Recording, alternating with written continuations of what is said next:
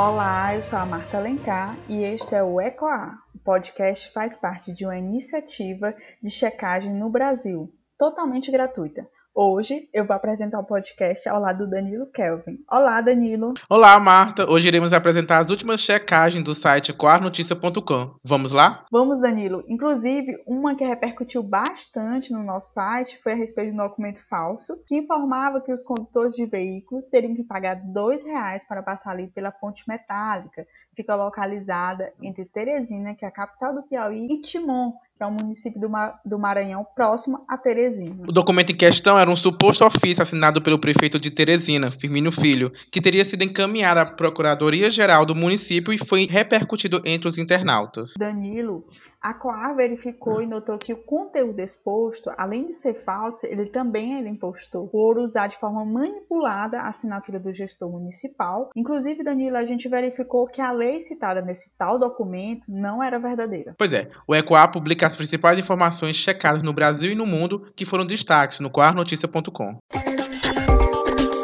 Ecoar, a sua dose semanal de credibilidade.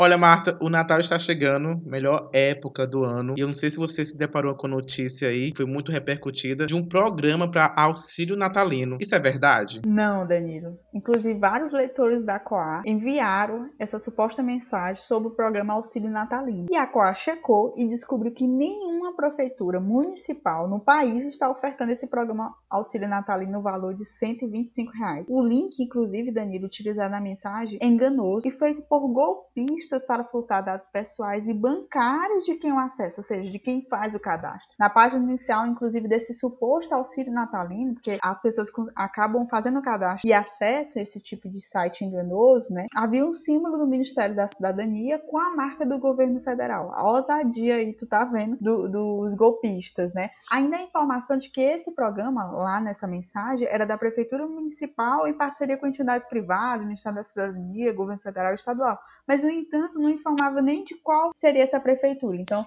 o conteúdo era totalmente enganoso, além de falso. Olha, a COA alerta para que nenhum leitor preencha seus dados em qualquer tipo de mensagem para o aplicativo sem antes consultar a veracidade do contexto. Isso mesmo, Danilo. Em caso de qualquer dúvida, procure os órgãos oficiais da prefeitura de onde você reside. E caso você tenha preenchido, infelizmente, esse tipo de cadastro hum, e se sinta lesado de alguma forma, procure a delegacia de polícia para registro de queixa e formalize um boletim de ocorrência. Outra coisa que foi muito compartilhada, principalmente no Facebook, foi uma matéria sobre botijão de gás. Lá é, a gente falava de qual maneira as pessoas de casa ficam de olho no botijão de gás, né? Quando ele está perto de acabar. Marta, o que foi checado nesse dia? Assim, Danilo, né? É, vários perfis e páginas de empresas, né? Inclusive distribuidoras de gás, compartilharam um boato. É, acredito que isso é verdade, tá? Ou seja, que elas distribuíram esse conteúdo, compartilharam um boato que dizia que o correto seria molhar ali com água, né? O lado, um lado do botijão para conferir o volume. Tu já fez isso? Olha, aqui em casa a gente não tem esse costume, a gente anota mesmo no caderninho, marca no calendário, na verdade, o dia que começou, né, a utilizar aquele botijão de gás e ver mais ou menos uma base de quanto ele vai durar. E essa é a alternativa mais, talvez a mais correta, porque a COA identificou,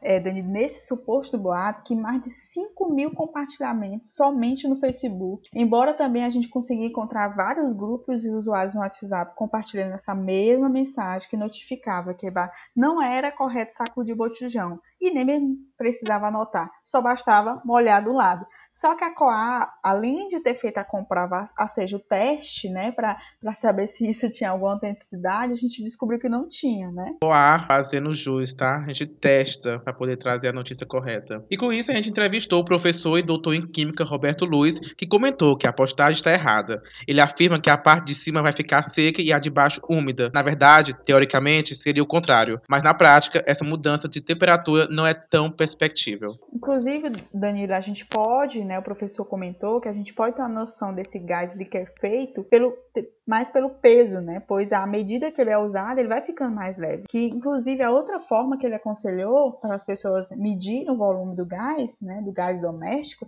é simplesmente anotar, né, como você mesmo falou que faz em casa, né? Desde o primeiro dia de uso até saber quantos dias durou. Mas normalmente, né, como o professor Roberto Luiz explicou, a média de consumo na casa é a mesma. Então, caso a pessoa queira de fato saber quanto gás ainda tem no botijão, é só instalar um manômetro, né? Então, anotem a dica do professor Roberto Luiz. Estamos chegando ao fim, mas antes de terminar, a gente tem uma entrevista. Marta, quem foi nosso convidado de hoje? O professor de climatologia da Universidade Estadual do Piauí, o professor Verton Costa. No ECOA hoje, nós estamos contando com a presença honrosa do professor de climatologia da Universidade Estadual do Piauí, UESP, o professor Verton Costa, professor que honra a nossa tê-lo aqui conosco. É um prazer estar participando né, desse empreendimento, dessas discussões que são extremamente salutares para a sociedade piauiense. Obrigado, Marta, obrigado, Danilo, pelo convite. Obrigada, professor. E falando, a gente sempre fala de fake news, né, professor Verton? E assim, a gente nota, principalmente quando começa esse período de chuvas, né, que é o chamado verão chuvoso aqui no nosso estado, é que geralmente existem vídeos, imagens, né, sobre essa questão do clima aqui no nosso estado. Embora embora também a gente note no Brasil repercussão de outros conteúdos e mesmo fora do nosso país, né? É, e é assim, para falar logo sobre esse assunto, eu tenho uma pergunta para lhe fazer. É como é que o senhor analisa esse cenário de fake news voltado para climatologia? Olha, a gente tem observado que na medida que a temática do clima e do tempo ela tem assumido uma relevância ímpar no mundo, é, o volume de produção de notícias, de produção de conteúdo, vamos dizer assim, inclusive científico, é, aumentou bastante bastante. É, lógico que quando há um, um, fato como esse, né, que há muita produção, há muita dis discussão, também gera uma certa angústia na sociedade, uma vez que as mudanças climáticas elas têm efeitos sobre o patrimônio, têm efeitos sobre a rotina das pessoas. E como é um tema é, que suscita muita discussão, nesse ato nós temos a desinformação e temos naturalmente a propagação é, de, de notícias e até de, vamos dizer assim, de, de, de informações que não estão condizentes com aquilo que a ciência tem produzido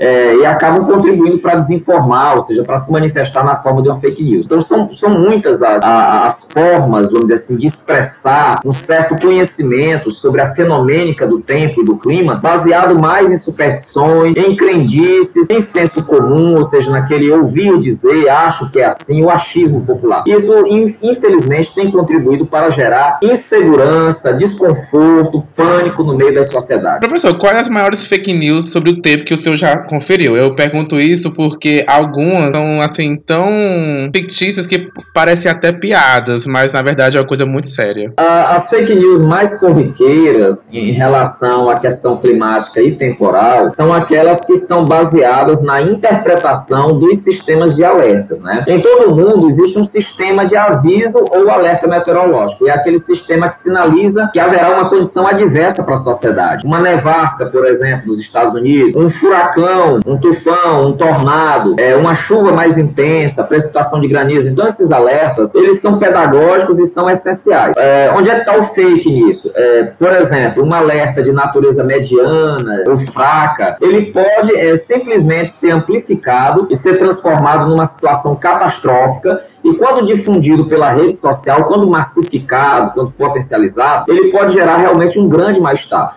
Então, ultimamente, a ferramenta do alerta, que inclusive já chegou no Brasil nos últimos 10 anos, o Brasil vem aperfeiçoando o alerta, seja através dos sítios eletrônicos do CEMADEM, do INMET, do CPTEC, que são os órgãos de monitoramento, seja a partir do, do próprio cidadão, com aplicativos e recebendo por SMS, por mensagem de texto. Mas aqui acolá a gente observa que há um processo de deturpação é, na tentativa de distorcer o alerta, seja majorando o que nós chamamos a, situação de gravidade. E a outra é a interpretação ou a reinterpretação de notícias do tempo. É, alguma situação é, de, de, de, agravo climático, né, de tensão climática, que ela é potencializada, ela é exagerada por uma leitura bastante superficial e, por vezes, generalista. Então, essa generalização acaba provocando a situação de feito. Professor, é, antes de eu fazer a outra pergunta, eu ia aproveitar para fazer justamente um outro questionamento, né? É porque o senhor tocou num assunto bem interessante. É, existe uma certa. a questão de, de crendices, né? Essa questão de boatos, por exemplo, principalmente às vezes no interior do, do, do Nordeste, com relação a essa questão, olha, quando tiver por exemplo, meu avô paterno tinha isso, né? Quando a lua tá no período tal, então é chuva, né? Não sei o que, é, é período de plantação. E só que hoje a gente nota que essa questão é, da, da própria internet ela confunde é, é, essa questão daquilo que é um ditado popular, uma crendice popular, né, que não tem muito embasamento científico, uh, com essa questão do, da botaria, né? É, o senhor acredita que realmente a internet ela acaba se tornando, é, embora a internet a gente sabe que existe a questão, os pontos positivos e negativos, mas ela, ela intensificou essa questão da boataria relacionada à questão do, do é, da climatologia? Perfeitamente, né? A, a, primeiro a gente tem que separar um pouco é, do chamado saber popular, os saberes tradicionais, que eles são muito válidos, né? Pescadores, vazanteiros, agricultores de modo geral, têm um conhecimento sobre a, a mudança temporal, a mudança climática. É, nem sempre esse conhecimento tem assertividade, mas a gente tem que considerar que ele foi base para muitas investigações, para muitos estudos e para a produção de tecnologias, considerando essa esses relatos experienciais, esse conhecimento experiencial. É, a gente observa que a, a web, a internet, e principalmente as redes sociais, elas constituem uma via de mão dupla, né? É, para e passo, elas possibilitarem que a informação, a informação de qualidade, a informação preventiva, uma informação que pode contribuir para uma cultura de risco, na medida que ela também possibilita que essa informação chegue até as pessoas. Por exemplo, é, temos uma chuva, temos pontos de alagamento, é, possibilidade de, de, de, vamos dizer assim, de inundação em determinadas áreas de uma cidade. Bem, é, essa informação é extremamente válida, extremamente válida. Mas mas quando, por exemplo, essa mesma informação ela acaba tendo uma leitura é, majorada, tipo, é, vai chover é, 30%, 40% acima da média, com risco de vendavais e de arrastar casas, de provocar grandes prejuízos. Então, se essa informação ela é, é manipulada, a gente já tem um fenômeno atmosférico concreto, já configurado, inclusive já em movimento, e de repente você tem uma interpretação é, que pode soar é, com características é, bastante aterradoras para a sociedade. Então, a internet ela dá uma velocidade velocidade muito grande a esse tipo de informação. É, paradoxalmente, a velocidade de propagação do reparo, do ajuste, é, do, do, do, alerta preventivo, ela não ocorre na, na, com a mesma dimensão, no mesmo diapasão. Sim, sim, eu concordo com o que o senhor disse, porque realmente o maior problema hoje é a questão da velocidade daquilo que é divulgado, principalmente da mentira, né? A mentira ela ganha uma repercussão notória na, nessa questão digital. Inclusive, teve um vídeo de um homem que ele informou que em Teresina estava nevando. Eu acredito que o senhor recorda desse vídeo, né? Repercutiu bastante em grupos de WhatsApp, no YouTube. Inclusive, foi bem ali destaque entre os meses de maio, junho. E, embora muitos usuários levaram aquilo com bom humor, né? Viram que aquilo ali era uma sátira, uma paródia. Mas teve gente que acreditou, né? Teve gente que ficou se questionando. Teresina nevou. Então, professor, a capital piauiense alguma vez já nevou aqui? Ou isso é só boato? É, realmente esse vídeo ele, ele viralizou, né? Na verdade foi é, um, uma ironia. É, esse, esse vídeo ele foi construído numa época em que nós estávamos numa estação chuvosa, é, prévia de estação chuvosa, as temperaturas caíram um pouco na cidade e a pessoa postou naturalmente que em um ambiente onde havia precipitação nival, queda de neve, e disse: Olha, estou me sentindo em Teresina com a queda de neve. Para os teresinenses, isso foi uma, uma piada muito interessante, né? Algumas pessoas que não conhecem a cidade, não conhecem a realidade, é, porventura foram levadas a acreditar que realmente Teresina tinha episódios de neve, que não, que não tem um conhecimento geográfico, né? É, e de certa forma, o vídeo ganhou uma grande repercussão.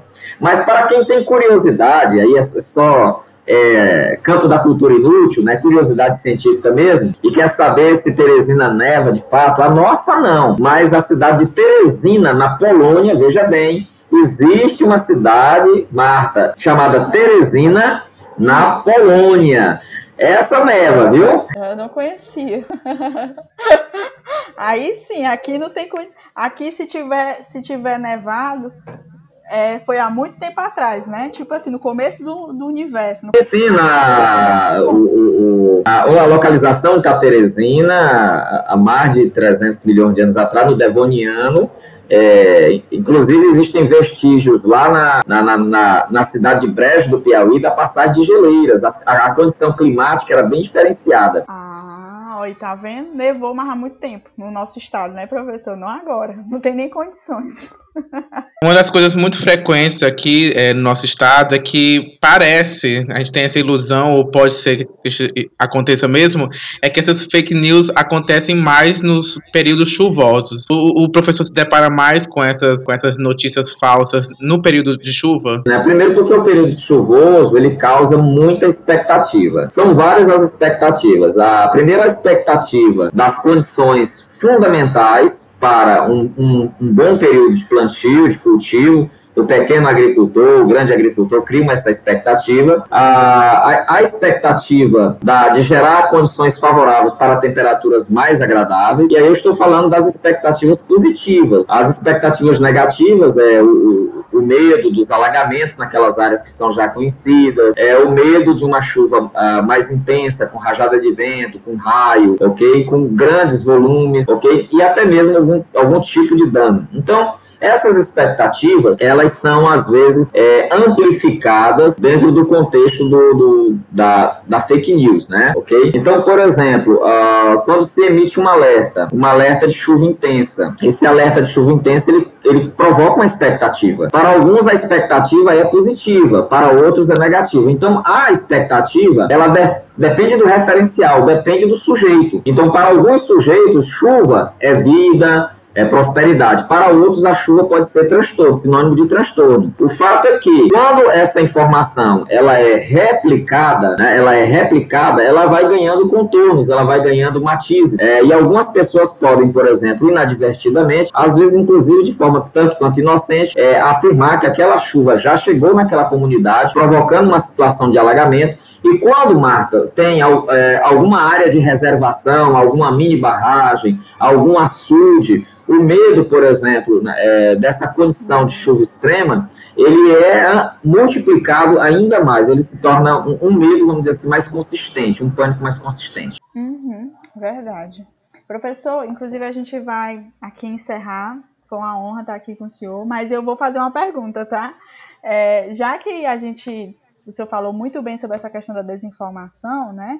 É, no nosso estado, na, também aqui no nosso país, é, quais são as dicas que o senhor pode dar para que uma pessoa não caia em uma fake news sobre o clima? Perfeitamente, né?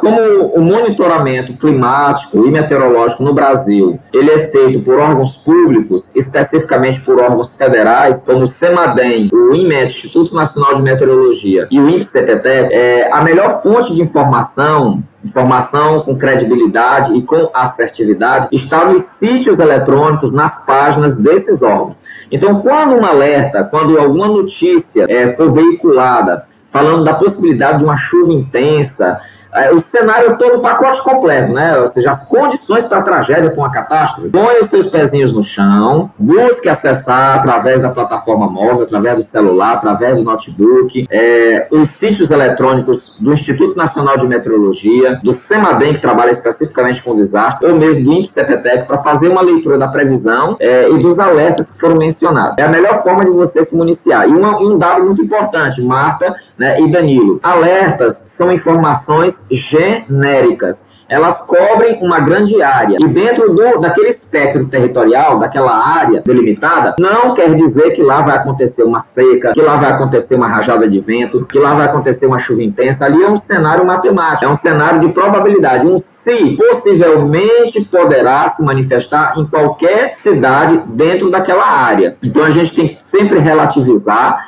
o alerta. Claro que a gente não pode é é ignorar a força de um alerta. Um alerta serve tanto para as autoridades constituídas desenvolverem políticas públicas e políticas de assistência, como também serve para o cidadão é, se municiar dessa informação e garantir a sua segurança física e, e patrimonial. Sim, verdade, professor. Excelentes dicas, viu?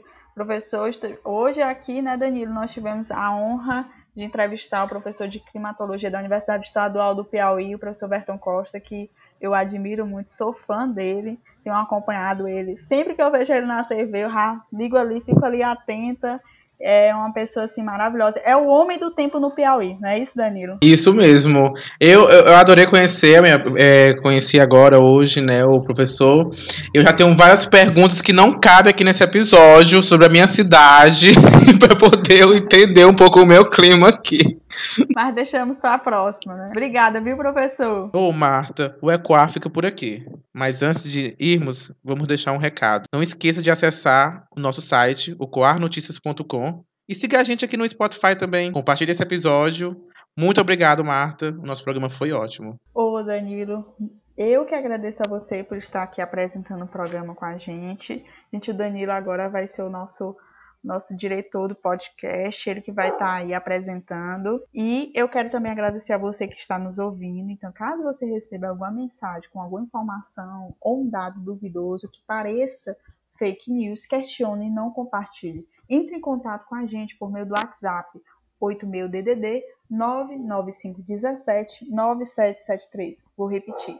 86DDD 9517-9773 ou pelo Instagram, arroba Coar Notícias. Olha, e eu tenho uma outra dica aqui, tá? Não morra com a dúvida. Isso é um ditado popular? Eu espero que seja. Se você tiver dúvidas de alguma informação, de algum conteúdo na internet, envia pra gente, que a Coar verifica para você. Isso mesmo, Danilo. Então, Tchau, Danilo. Eu aproveito para agradecer a cada um que acompanha o nosso projeto e a você também, Danilo, por estar aqui comigo hoje. É isso. Tchau, Marta. Tchau, queridos ouvintes. E até a próxima.